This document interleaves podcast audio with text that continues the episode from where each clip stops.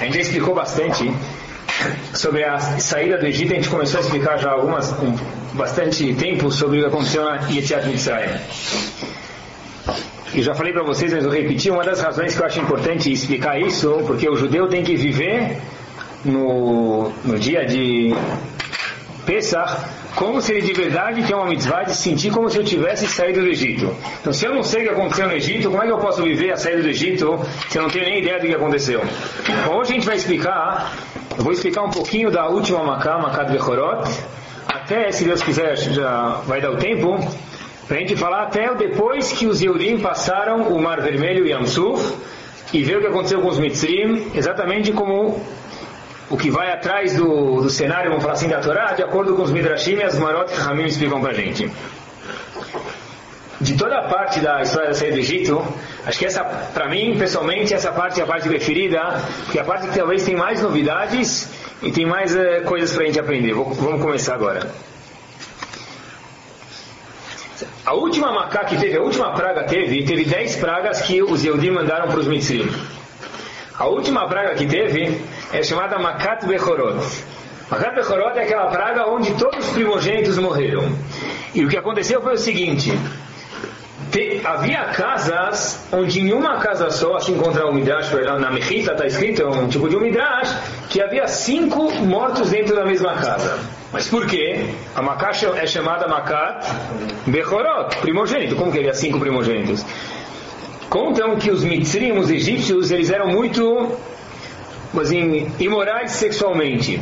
E a Makat Bechorot valia tanto de acordo com o pai ou de acordo com a mãe. Ou seja, se era um primogênito por parte de pai ou por parte de mãe independente, ele morria. Então, uma vez, uma mulher teve relações com cinco homens diferentes. Ela teve cinco filhos e os cinco morreram naquela casa. Ou seja, era uma macá, uma praga, onde o Egito inteiro estava completamente arrasado e o pessoal estava completamente triste, mesmo o farol, inclusive. E os egípcios não sabiam que, de repente, vê uma casa tem cinco mortos, outra tem dois mortos. Não havia sequer uma casa que não havia um morto. Então, todos os egípcios começaram a se sentir ameaçados. Falaram, olha, talvez meu pai ou minha mãe fizeram alguma coisa errada e por isso eu também estou na linha de fogo aqui. Todos os egípcios começaram a ficar na dúvida se eles iam morrer ou não. E eles queriam que Bnei Israel saíssem do Egito, porque quanto mais rápido os judeus vão embora, provavelmente essa Macá, Macá Bechorot vai parar, e eu, Mitzri, vou estar salvo. Então imaginem só os egípcios que forçaram a gente a ficar lá dentro, agora nessa, nesse, nesse estágio da, da saída do Egito, começaram a acompanhar, imaginem só Ben Israel para ir embora. Esticaram um tapete vermelho para Ben Israel e falaram: Olha, vocês vão embora e começaram eles a forçar, forçar eles embora. Só que Hashem falou: Olha, vocês não podem ir embora à noite. Por quê? Porque quem, quem vai à noite fazer coisas assim é ladrão. Vocês têm que sair com honra, com glória de Akadosh Baruch Ou seja, vocês vão só de manhã. Então os Eudim falam, até de manhã a gente não vai sair. Os, Mitzim falam, como? A gente está morrendo. Os Eudim trancaram a porta e falaram, a gente não vai. Não aconteceu nada. Esperaram no dia seguinte, os egípcios começaram a acompanhar os judeus para sair do Egito. De repente, Hashem falou para Moshe Rabbeinu, fala para esse povo, eu tenho um pedido para te fazer. Eu, Hashem, falando, prometi para Avram Avinu que Bnei Israel vão sair Birhush Gadol, com uma grande riqueza. E eu fiz uma promessa, minha promessa tem que ser cumprida. É claro que Bnei Israel não queriam, eles queriam ir embora agora. Uma vez que abriu as portas, todo mundo quer ir embora. Mas Hashem falou, não, façam esse favor para mim. Então imaginem agora, todos os egípcios estavam de luto, porque não tinha nenhuma casa sequer que não tinha um morto, tinha casas que tinham mais do que um morto de uma casa de Bechorot. E os Eudim começaram a ir lá e falar, olha, você poderia me dar um relógio de ouro, um diamante, um brinco? Aí o, os medicinos falaram, eu gostaria muito de te dar, sabe, sabe a situação no Egito está ruim agora, imagine só, caiu, imagine quanta coisa ruim aconteceu nas Macabas Bechorot, não tinha mais agricultura, não tinha mais economia, não tinha mais nada. Eu não tenho nada. Aí o Yehudi falava para ele, você não tem nada? Tá vendo aquela gaveta do lado direito lá? Abre ela para mim. Ele abria lá e ele via que tinha um monte de joias lá. Como eles sabiam isso? Que teve uma macá chamada Roshech, a macá de escuridão. E o que aconteceu foi o seguinte, Hashem deixou os, os mitzrim no nos primeiros três dias dessa macá no escuro, sem ver absolutamente nada, e nos segundos três dias, ou seja, o quarto, o quinto e sexto dia da macá de rocha de escuridão, eles ficavam paralisados. Os Eudim podiam entrar na casa deles e ver tudo que eles tinham. Então agora o Eudi chega para ele e fala: Olha, me dá teu relógio chique, me dá teu brinco, me dá tua safira. Não safira, safira. Ele falou: oh, eu não tenho nada. Ele falou, eu vi naquela gaveta. E os Mitzrim começaram a dar tudo que eles tinham para os Yehudim. Contam que até o Midrash fala para a gente que os Mitzrim, o Yehudi falava, me dá um Rolex, o Mitzrim falava, não sei se é Rolex, não sei, talvez hoje em dia tem coisa mais chique, todo desatualizado, mas falava, me dá um Rolex, por exemplo, o Mitzrim falava, sabe o que, já que você viu, pega dois. Eles queriam tanto que os Yehudim iam embora. Vocês vão ver até onde vai essa história, pessoal. Se a gente começar a viver um pouco a história, é uma coisa fenomenal aquele indivíduo, aquele Reuven, Shimon, Moishe, quem for, que ontem era escravo, aquele Yudi que ontem era escravo, hoje estava salvo. Aqueles mitzrim que ontem subjugaram o nosso corpo e nossas propriedades, hoje o que fizeram? Tudo virou nosso.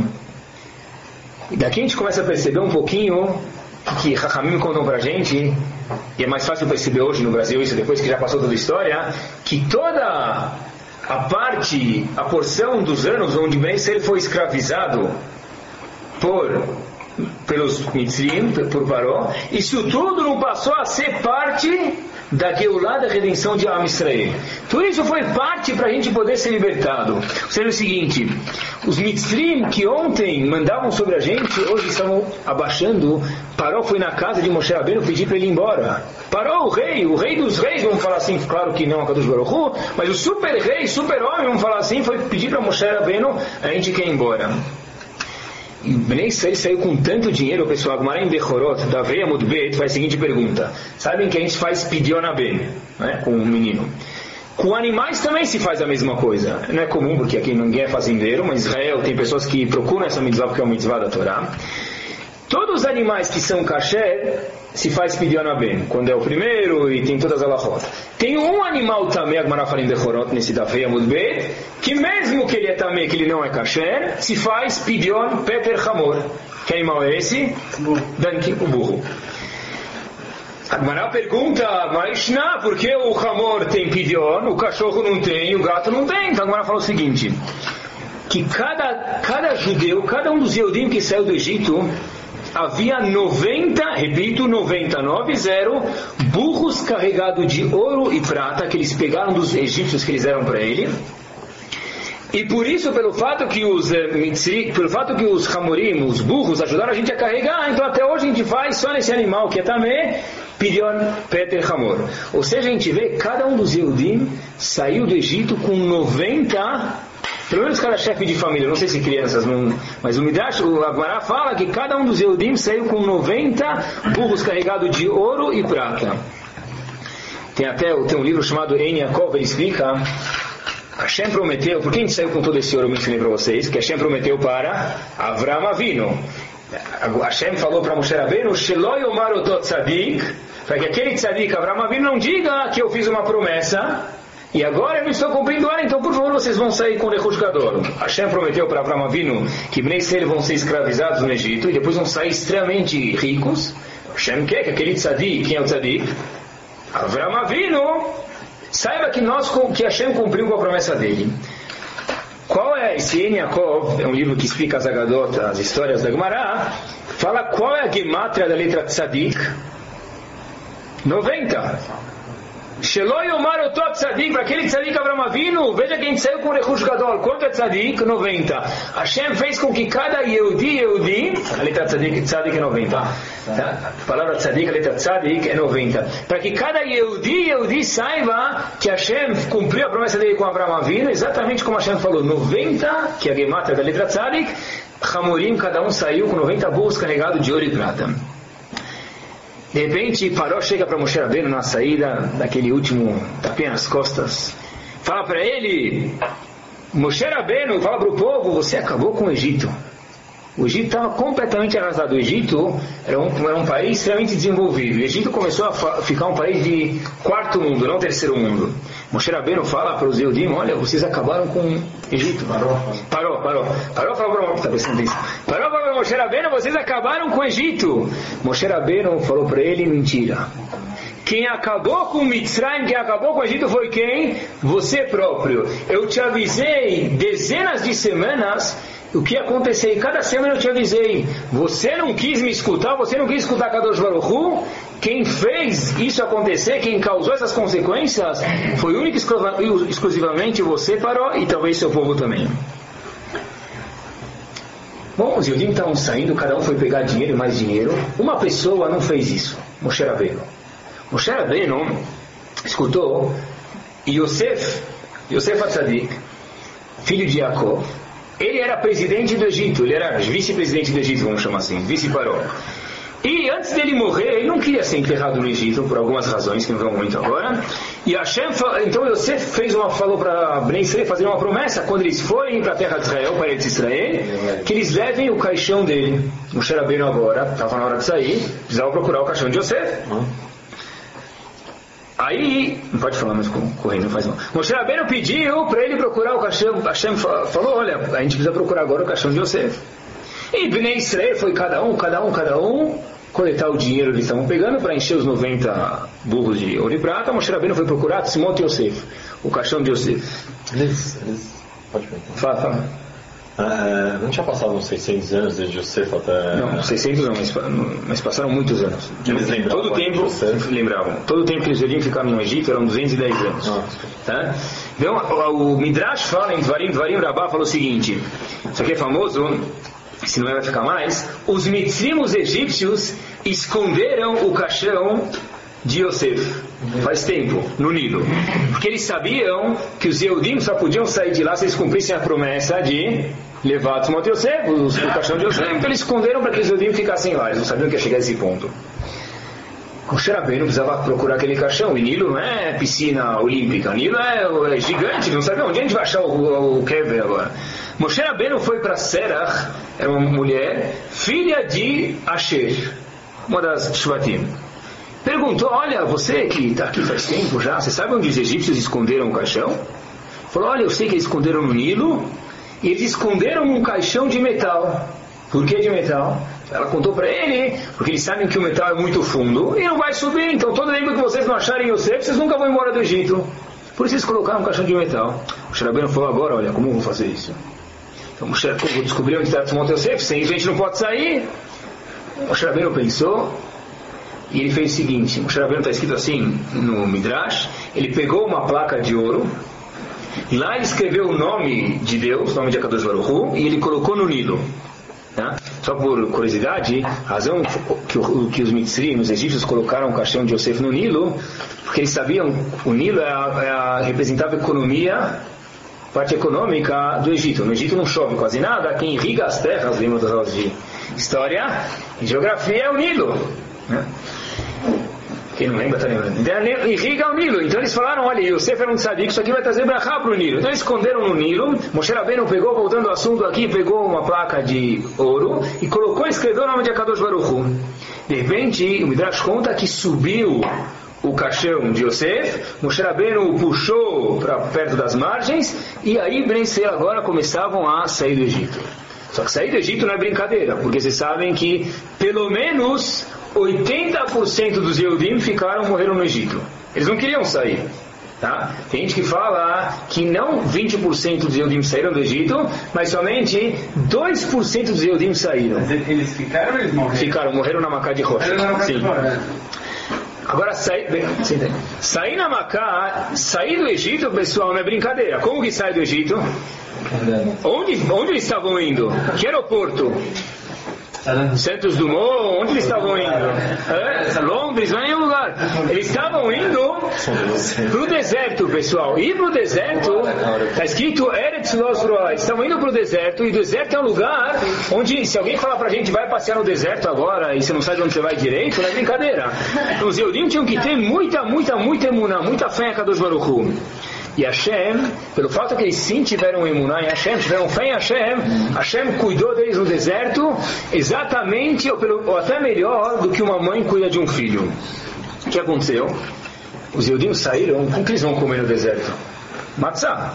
Semana que vem vamos estar comendo matzah. Os Eudim comeram no deserto matzah. Eles tinham um pouco de matzah. Hashem fez um mês que essa matzah durasse por 30 dias. Mas, então essa matzah durou desde o dia que eles saíram, 15 de Nissan, até o dia 15 de Iyar, que é o mês seguinte no calendário hebraico. Acabou a matzá que eles comeram. Aqui se reclama de comer matzá uma semana, eles comeram um mês. Aqui acabou a matzá, eles comeram uma coisa chamada man. Melhor que Comeram man. Mesmo acho que Nazi gosta mais de man do que Comeram man, pessoal. E os Bnei Israel saíram, falando agora época de guerra, Bnei Israel está escrito Yatsu Hamushim, eles saíram armados, prontos para o que ia acontecer. Mais uma vez, hoje é final feliz, o final acabou feliz, mas Bnei Israel não sabia o que ia acontecer, eles saíram armados de lá. Então, os judeus todos se juntaram em um ponto do Egito para sair. Onde vai ser o ponto? Centro da cidade? Não. Se encontrar um lugar chamado Ramses. Ramsés é um lugar no Egito. Só que demorava dias para o judeu do norte, do sul, do leste, tivesse se encontrarem lá. Hashem fez um milagre, conta assim o Midrash para a gente, Al Kutimoim, que em uma hora todos os Eudim estavam reunidos em Ramsés, pronto para sair do Egito. Bom?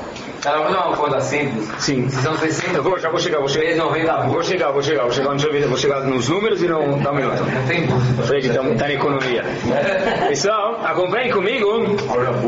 Os Eudim saíram, sabem que no, no, no deserto, no frio é. Na noite é muito super frio e de manhã é super. É que nem o tempo do Brasil. De manhã pode estar frio, depois chove, depois faz sol, a mesma coisa. É que mais é, extremos ainda.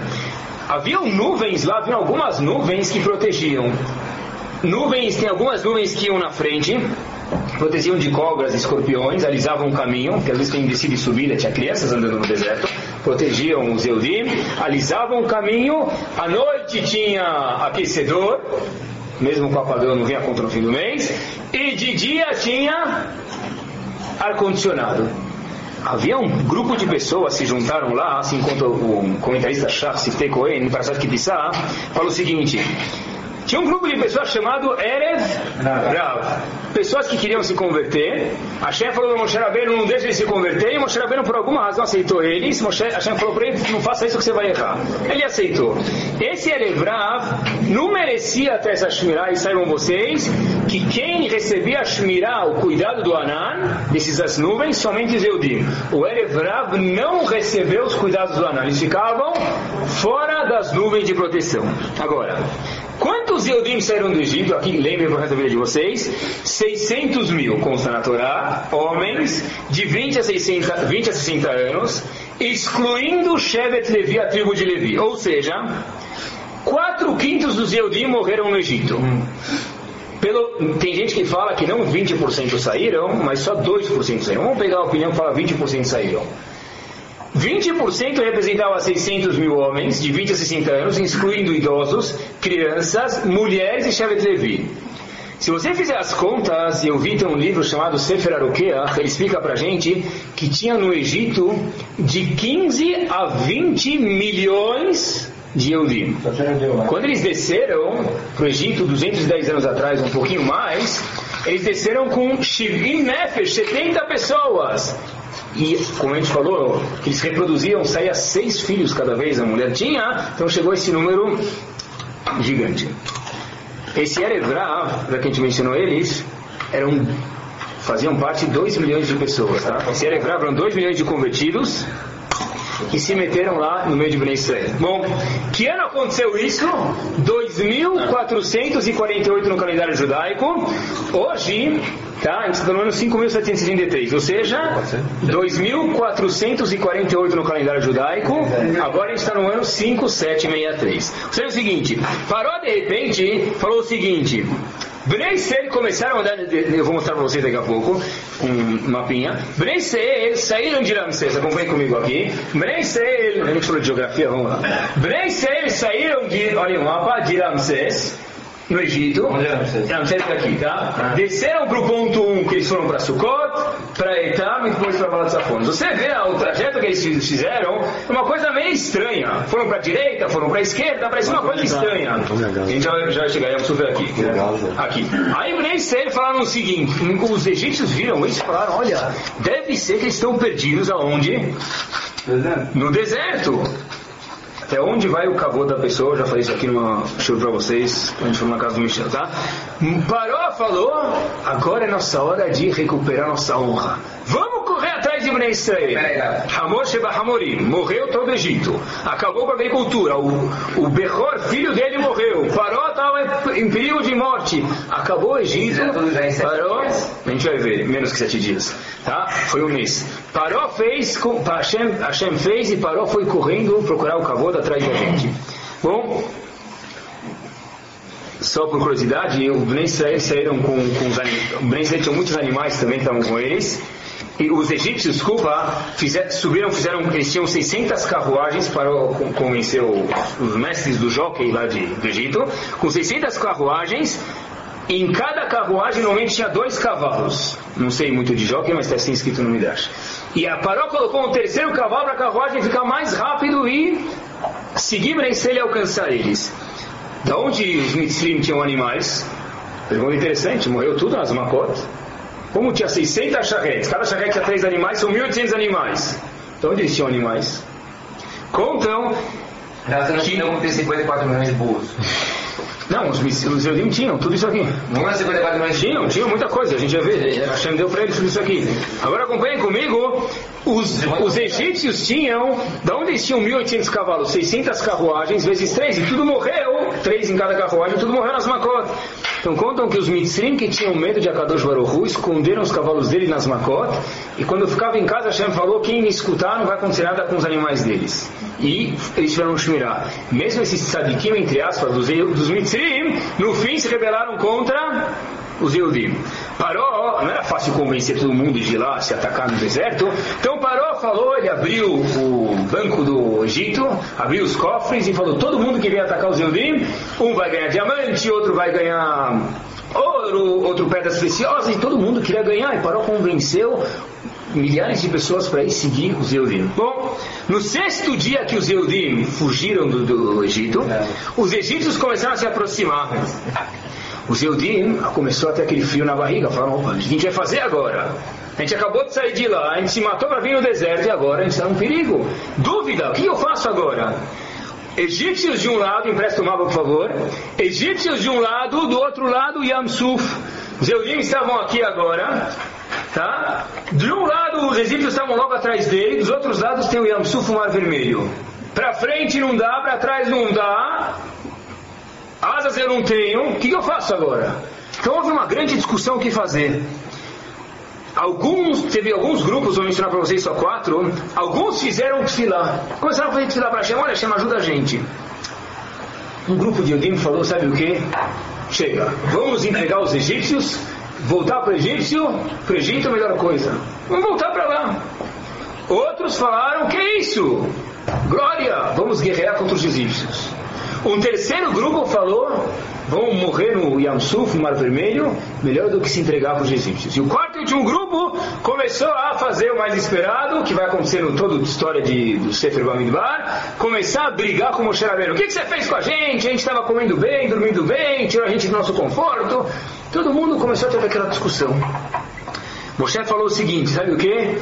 Vocês tiveram emuná até agora, fé em Akadosh Baruch até agora, continuem comigo. Mantenham-se comigo, mas pessoal, voltando não é brincadeira. Saí do Egito, deixei tudo que eu tinha para um lugar que eu nem sei onde eu vou. Na frente tem um mar, mar não é um riacho, a fonte de água lindóia. Na não é brincadeira. Quando a gente vê mar, a gente acha naqueles prédios novos que tem chafariz, então você vê aquela aguinha lá na festa de referência, você vê aquela, isso aqui é o, o- não é ma- mar, é mar, é mar, é atravessar e de, de, de Santos para Cubatão nadando, sei lá, isso que é mar. Mar é, é, né, é bravo, Yamsuf. Eles não sabiam o que fazer. Moshe Rabbeinu começou a fazer desfilar para Kadosh Baruch. Hashem ajuda. Eu não sei o que fazer. O povo está aqui em discussão e os bicima atrás da gente, o mar na frente, o que eu faço? No fim do sexto dia, Moshe Rabbeinu, todo mundo em suspense, expectativa, ver o que vai acontecer. De repente, as nuvens que acompanhavam o Israel fizeram uma barreira entre os egípcios e Bnei Israel. Ou seja, o seguinte, os egípcios começaram a se aproximar, só que a nuvem não permitia com que eles vissem Israel. Isso é um filme, de algum jeito. Tá? A nuvem que Hashem fez, Anania Kavod, no tipo de Ananim, protegia com que os Mitzrim não vissem Bnei Israel e os Yehudim também não vissem os Mitzrim, porque se eles vissem eles, imaginem vocês, alguém correndo atrás de vocês, 600 cavalos, aquele malvado, sabe, 600 charretes, desculpa, das carruagens, os melhores cavaleiros armados saíram do Egito. Bom, de repente chega agora, nesse momento, tem uma, uma novidade. Todas as Makot que aconteceram no Egito, todas as pragas, duraram seis dias. Exceto uma, Rocher. Rocher durou seis dias. A Macá de escuridão durou seis dias. Duraram seis? Não, cada, cada uma durou sete dias, pelo menos. Cada uma, sete, sete, sete, sete. Rocher, escuridão, durou somente seis dias. Por que Hashem encolheu um dia de Rocher? Não foi desconto para os Mitzrim.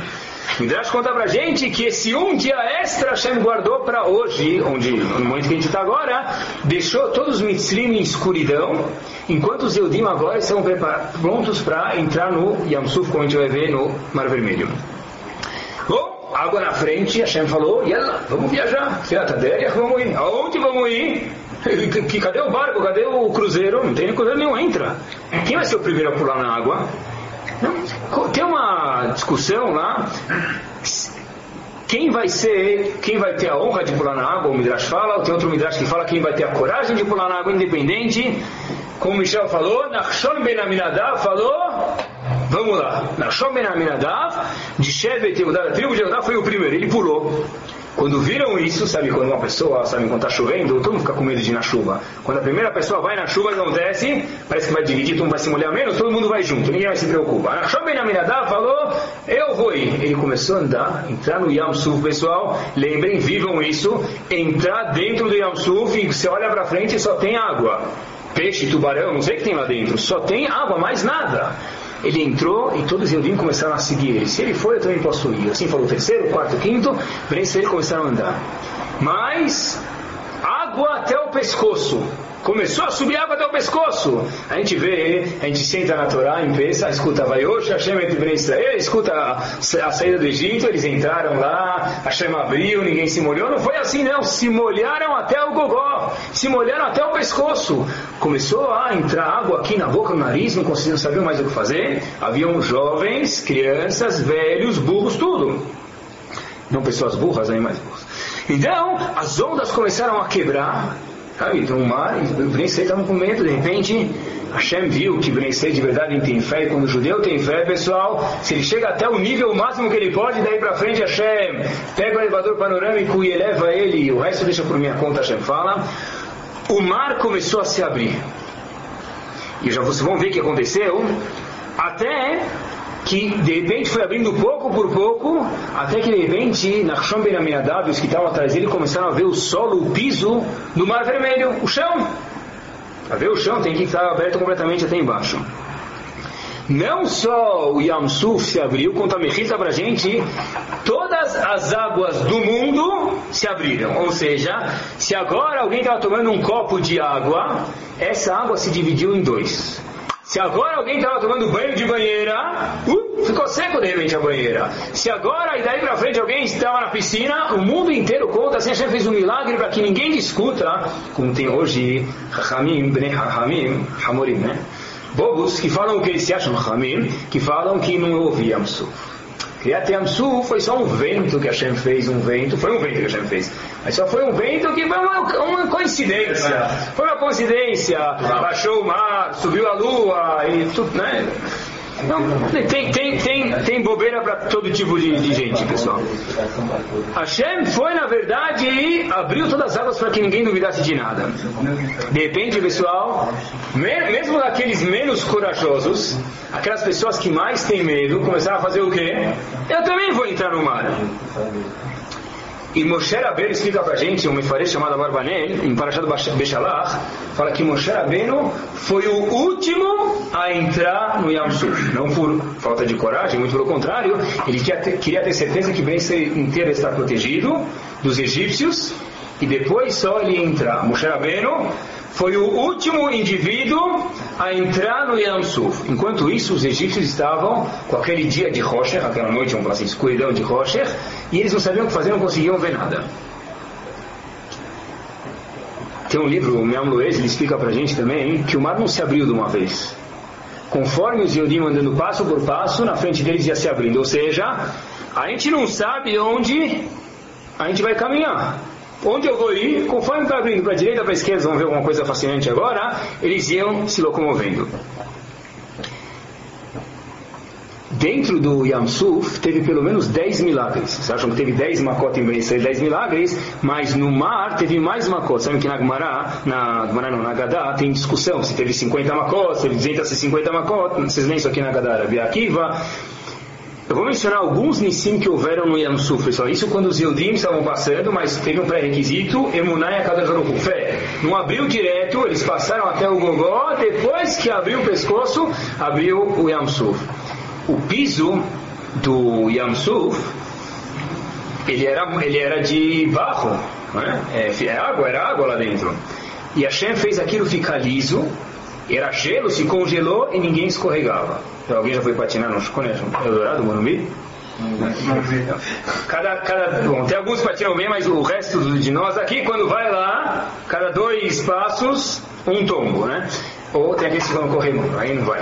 Então, pessoal, Hashem fez tudo liso de gelo e nenhum Yehudi escorregava. Sabe que eles viajaram um tempo lá dentro do mar, tinha crianças, as crianças estão com sede, como vai beber água? E o mar vermelho, o que vai fazer? Salgada a água. Como faz?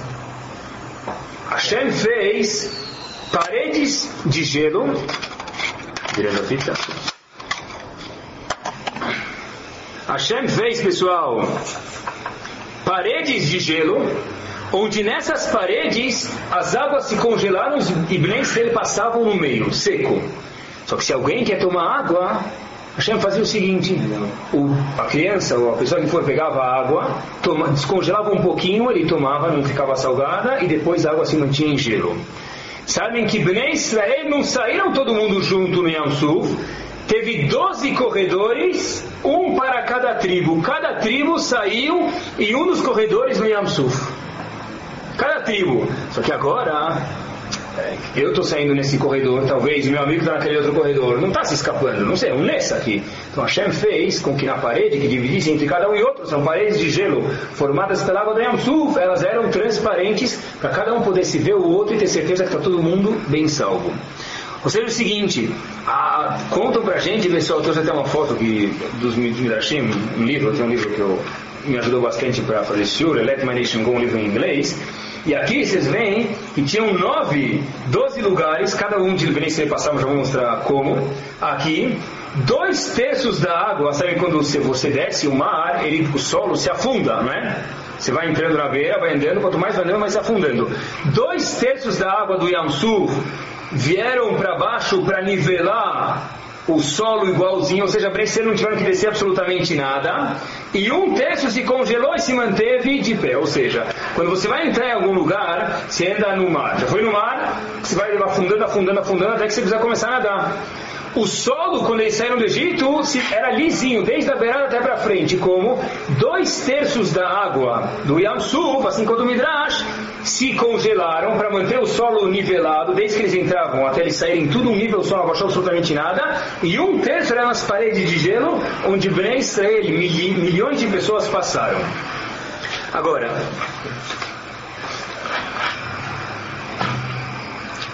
Então vamos fazer os, peixes? Vamos ver, vamos ver. Os peixes a gente vai ver daqui a pouco, tá? E também os egípcios, que são mais que os peixes que eu quero mostrar para vocês.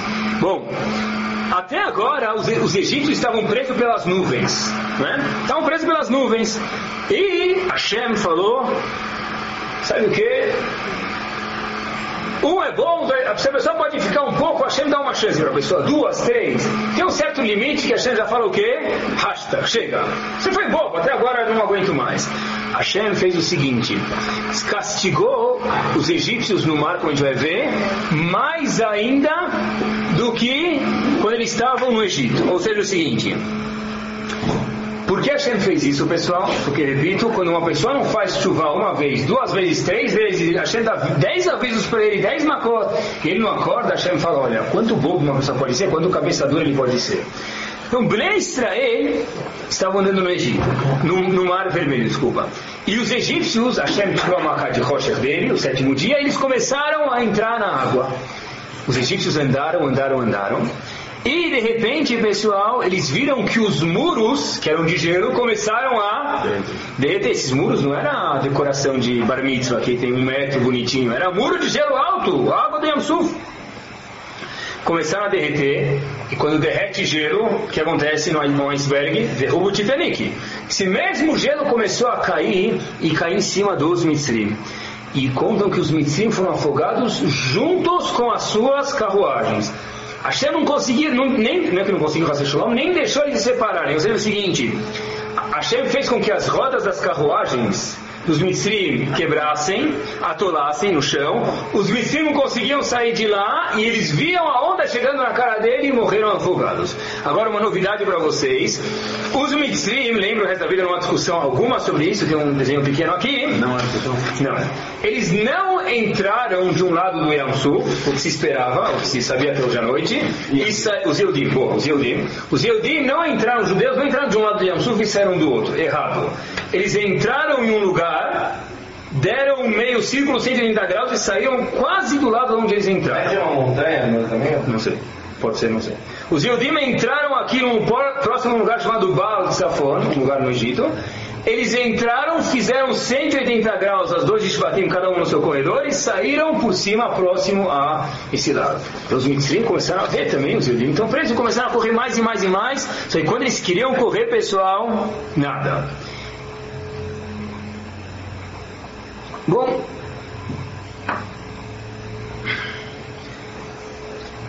de repente, os Yodim saíram do outro lado. Eles começaram a pensar, alguns Yodim pensaram o seguinte: da mesma forma que a gente saiu desse lado, quem saiu daquele lado? Os egípcios. Pode ser que sim. Hashem fez. Esses egípcios se afogaram começaram a aparecer na beira do mar, do Yam Suf. E contam agora, quem achou que tinha muito dinheiro antes, vai ver que agora 90 Hamorim era fichinha, pessoal. Esses mesmos Mitzrim, como eu falei para vocês, foram carregados de joias, paródia para cada um joias. Eles levaram isso para fazer o cavalo deles, adornaram o cavalo deles, fizeram eles super bonitos para a glória do Egito, que não sobrou, a única glória que sobrou o cavalo e as joias, e ele encarregar com pegar os Eudim de volta. De repente, os, os Eudim começam a ver corpos de Mitzrim lá, mortos, eles também passaram com os 90 burros, não perderam absolutamente nada. Isso aqui conta pra gente o Midrash. A gente está preocupado com os burros, do, com o dinheiro dos burros. Calma, calma, calma. E ainda, pessoal, Hashem, não é brincadeira. Pessoal, e ainda, eles começaram a ver os Mitzrim do outro lado, quer dizer, próximo deles, mortos, e as joias dos Mitzrim. Contam pra gente, o Hamim, que a riqueza que havia, os despojos que haviam do outro lado onde eles estavam agora, eram maiores do que os despojos que eles pegaram no Egito. Ou seja, o seguinte, aqueles 90 burros cheios de prata e ouro eram menos do que os despojos que eles pegaram no Yamsuf. Mais uma novidade para vocês, esse Erevrav, esse grupo de convertidos que iriam se meter lá dentro, Moshe Rabbeinu aceitou eles, não receberam absolutamente nada dos despojos que vieram do Yamsuf. Por quê? Esses despojos eram tipo um passe de pagamento por todo o trabalho que a gente fez durante os 210 anos no Egito. Eles não trabalharam absolutamente nada, portanto, não receberam nada. Então, mais uma vez, fora os 90 burros que eles tinham, cada um de Israel falam que ah, os despojos que tinham lá no Yam Suf era mais ainda do que os despojos que havia no Egito. Bom, esses egípcios acabaram. Como acabou os egípcios no mar, sabem? Viraram comida de peixe? Se afogaram, é claro. Mas Hashem faz tudo na vida calculado e Hashem não tem uma pessoa que faz uma pequena bondade para Hashem, independente do tamanho, que Hashem não paga de volta. Os egípcios foram enterrados. Não sabe que morrer Loaleno sem ser enterrado é uma grande clalá, uma grande maldi é, maldição. maldição. Os egípcios foram enterrados. Em que mérito? Conta para a gente, Rahamim, dois méritos. Um, que eles agora, quando a água estava chegando, eles reconheceram que Hashem era Hashem. Tarde demais, mas reconheceram. E Hashem não deixa nada em branco. Nada em branco. Se, Hashem, se eles reconheceram Hashem por um minuto, Hashem aprecia isso. Cada ação que cada Yudi faz, Hashem não esquece. Está tudo anotado lá em cima. Rafetz Haim fala, entre parênteses, por isso que Hashem inventou o telégrafo na época dele. Eu disse, saber como pode ser que Hashem, tudo que a gente faz aqui, de repente lá em cima já estão anotando. Tudo que, Hashem, tudo que a gente faz aqui, tem um telégrafo, você escreve uma coisa aqui, hoje tem fax, tem e-mail, tem muito mais coisa, mas na época acabei de sair, o que eu faço aqui hoje, amanhã, no mesmo segundo está sendo computado lá do outro lado. Cada mitzvah, cada ato que ele faz, os mistérios estão sendo afogados, eles falaram, existe Hashem. Nesse mérito, eles foram enterrados. Tem mais um mérito que parou, por mais que era Shai, não era esse parou, mas a gente mencionou antes, mas eles receberam a família de Jacob no Egito há muito tempo atrás. Bnei Israel e Ardu Mitzrayim desceram para o Egito. Yosef cuidou do Egito muito bem, ajudou o Egito. O Egito deve mais para Yosef do que Yosef para o Egito, mas é claro que nós fomos bem recebidos lá. Ou seja, pelo mérito que eles reconheceram Hashem no fim, ou que três, duas, três gerações atrás eles reconheceram a Kadosh Baruch, eles ajudaram Jacob e seus filhos. Hashem falou: vocês merecem serem enterrados. O que aconteceu com o Paró? O que aconteceu com o Saddam? Não sei. Ninguém sabe. O que aconteceu com o Paró, pessoal? Talvez ele está. Tem gente fala que está no. Tá no Em algum lugar, ninguém sabe. Ele viu tudo isso acontecendo. Paró viu tudo isso acontecendo e ele não foi morto, parece, assim no Midrash. Ele não voltou para o Egito, provavelmente, né? Quanto Agora já acabou, não tem mais nada para honra, honra, com a honra que for, hoje agora acabou. Tudo foi perdido. O resto que sobrava, raia, não sobrou mais nada. Então Paró não voltou para o Egito. Uma opinião fala Mechita, fala que Paró se afogou no Yamsuf. Até aqui Hashem deixou ele ver as macotas e conhecer a grandeza de Kadosh Uma opinião, essa Mechita fala que Paró se afogou no Yamsuf. Houve uma segunda opinião e última tem um chamado Pirkei de Rabi Lazar, ele fala o seguinte, que Paró fugiu para uma cidade chamada Ninve, essa cidade no futuro, que é um pouco de Tanakh, Nar, é a cidade de Yonah, Paró, ele foi ser rei em Ninve e no futuro ele fez ao pessoal, no tempo de Yonah, fazer chuva. Seja que Paró morreu então, uma opinião ele morreu no sul, ou que ele foi para Ninve. Israel agora, depois de passar por tudo isso, Makot, onde o Israel não era afetado absolutamente por nada, e, os egípcios eram, no Egito, na saída do Egito, no Mar Morto, ver todos esses milagres, eles atingiram um nível extremamente alto de profecia de. Bnei Israel atingiram um nível que eles viram a Kadosh Baruch Hu. Eles viram Yad Hashem, viram a mão de Kadosh Baruch Hu próximo a eles. Contam que até os nenês falavam Shirah como eles falavam eles não sabem falar. Midrash fala que eles não falaram, mas é um jeito que eles cantavam. Na fala deles, conta o Midrash, os nenês estavam falando Shirah. Os nenês dentro da barriga das mães também, conta o Midrash, falaram Shirah. Não sei se dá para escutar, mas o Midrash fala que um bem ser inteiro, 100% começaram a falar Shirah. E as mulheres viram Hashem cantando, viram Moshe, desculpa, Moshe cantando, as mulheres também foram cantar e agora isso aqui é necessário mencionar, as mulheres cantaram com instrumentos de música. Depois eu já explico um ponto daqui a pouco, mas as mulheres tinham tambor, vamos falar assim. Miriam, Vatikah Miriam, a Rota Haron, a irmã de Haron, Tupim Forot, se não me engano. Ela pegou instrumentos de música.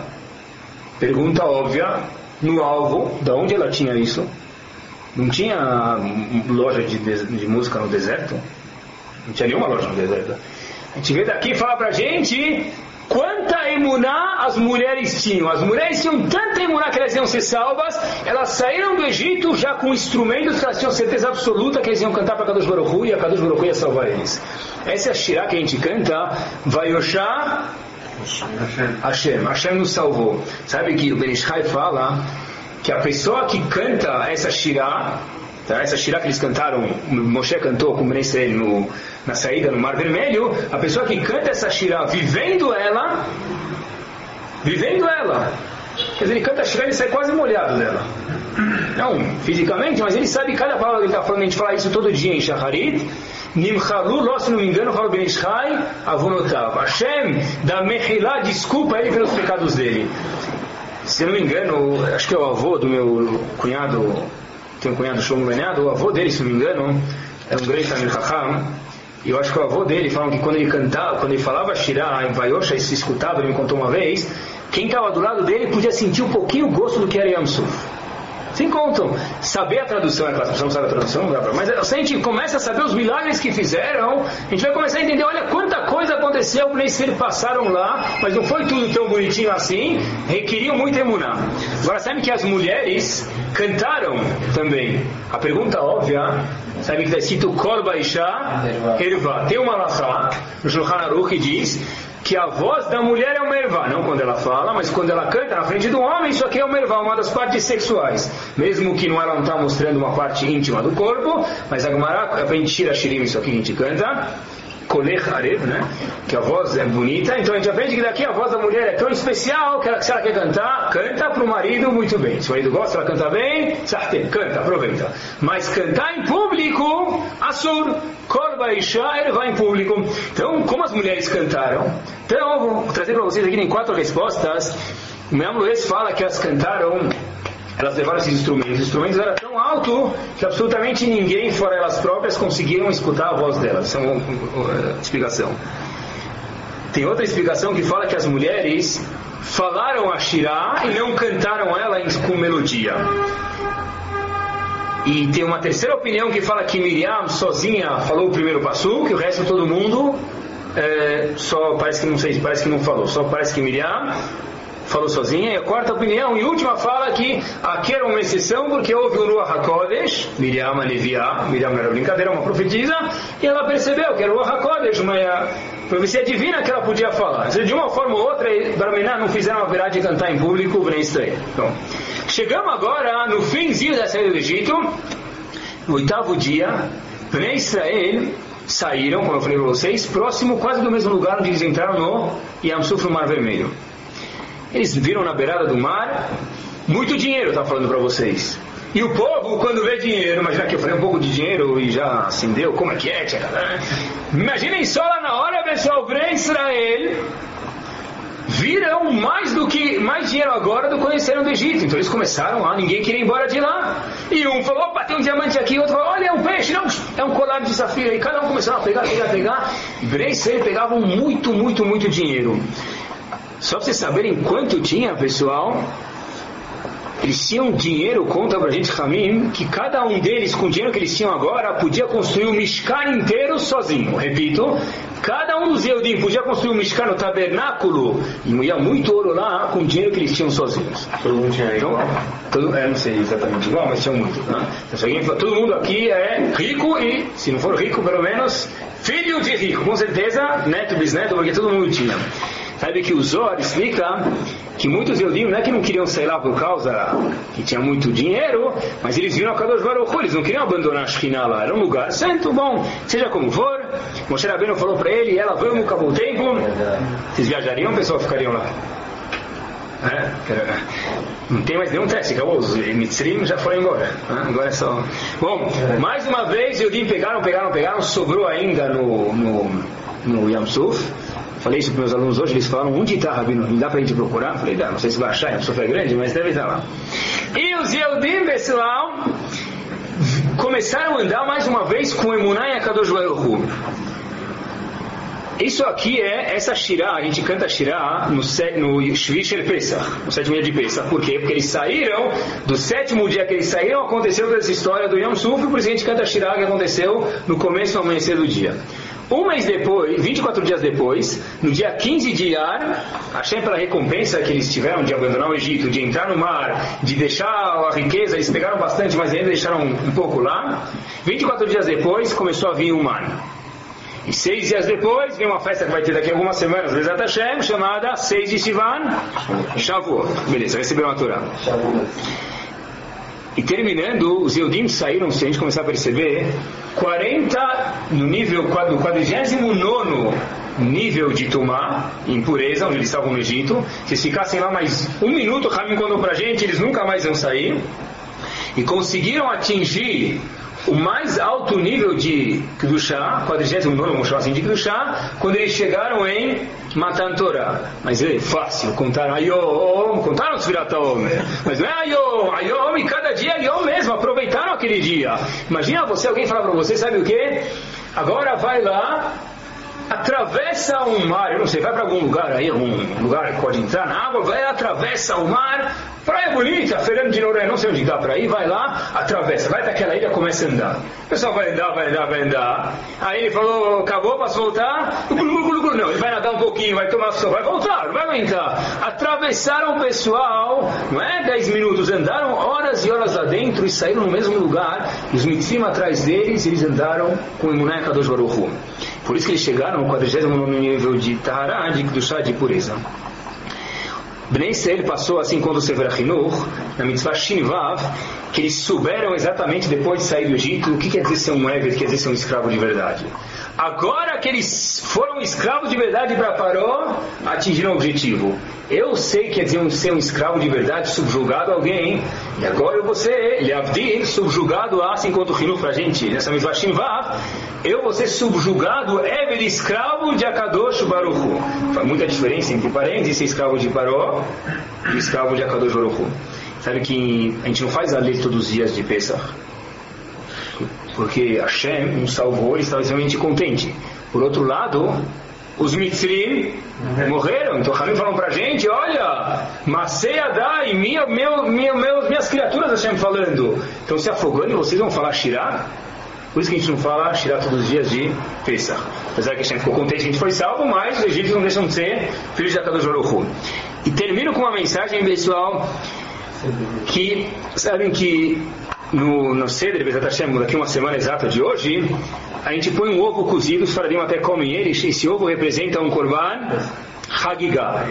O ovo cozido representa o korban Hagigah. Por que justo ovo cozido? Podia pegar batata cozida. Os que usam batata para marrom. Então podia pegar outra coisa, podia pegar, que dá para pegar, sei lá, outra coisa, vai. Ah, podia pegar ervilha, aqui, alguma coisa dá para pegar. Alguma coisa daria para pegar.